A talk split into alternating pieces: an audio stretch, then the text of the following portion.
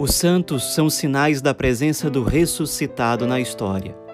Hoje, dia 8 de maio, celebramos São Vítor, um santo que morreu mártir pelos arredores da cidade de Milão, na Itália.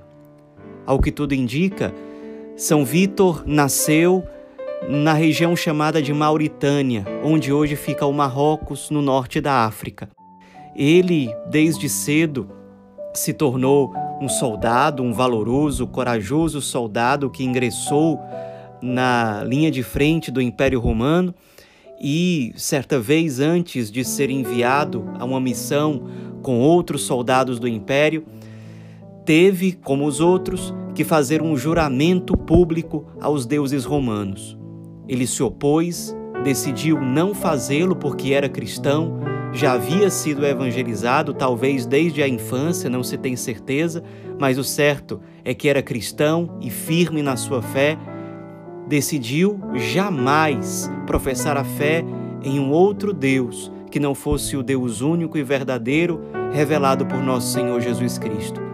Foi fiel, fizeram tudo para que ele mudasse de ideia, ele foi preso, torturado, flagelado, conseguiu fugir ao que parece durante um tempo, depois voltou a ser preso, foi ainda mais torturado de forma muito brutal e acabou sendo decapitado. Foi depois sepultado perto de Milão. Logo, o seu corpo foi encontrado a pedido do bispo da época de Milão, que pediu que o procurassem, que os cristãos fossem atrás do corpo daquele Marte depois, ao encontrar o corpo, deram a ele um novo túmulo mais digno. As pessoas, os cristãos de Milão, ao saber de toda a dor que São Vítor tinha suportado por amor ao Cristo, logo começaram a fazer peregrinações até o túmulo de São Vítor e começaram a receber muitas graças, muitos milagres, curas, há vários relatos da ação extraordinária de Deus a partir da peregrinação que era feita até o túmulo de São Vito.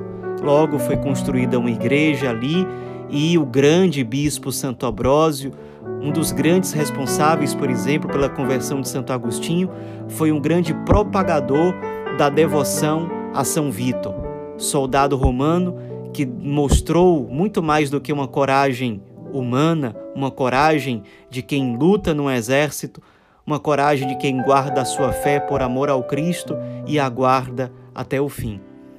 Peçamos a São Vito a coragem de anunciar o Evangelho sempre que nós formos solicitados, chamados a fazê-lo, que não tenhamos receio de anunciá-lo a todos aqueles a quem o Espírito nos enviar.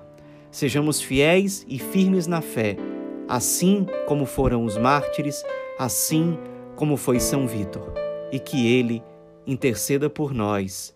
Amém.